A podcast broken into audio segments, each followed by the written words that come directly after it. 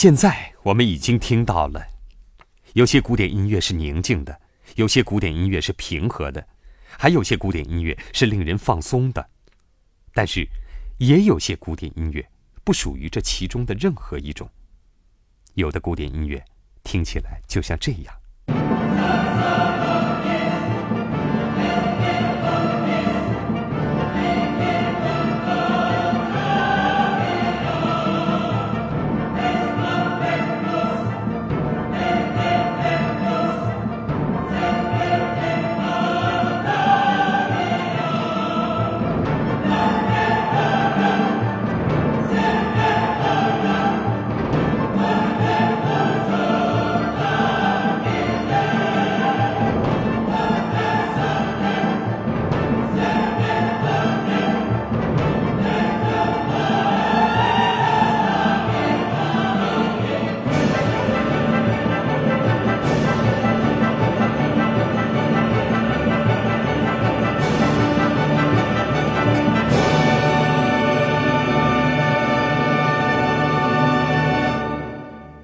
又是一位仅凭一部作品而著名的作曲家，他的名字是卡尔·奥尔夫。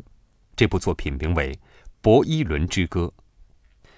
它听起来非常现代，但它确实是根据数百年前的由修道士写的拉丁文诗词而创作的。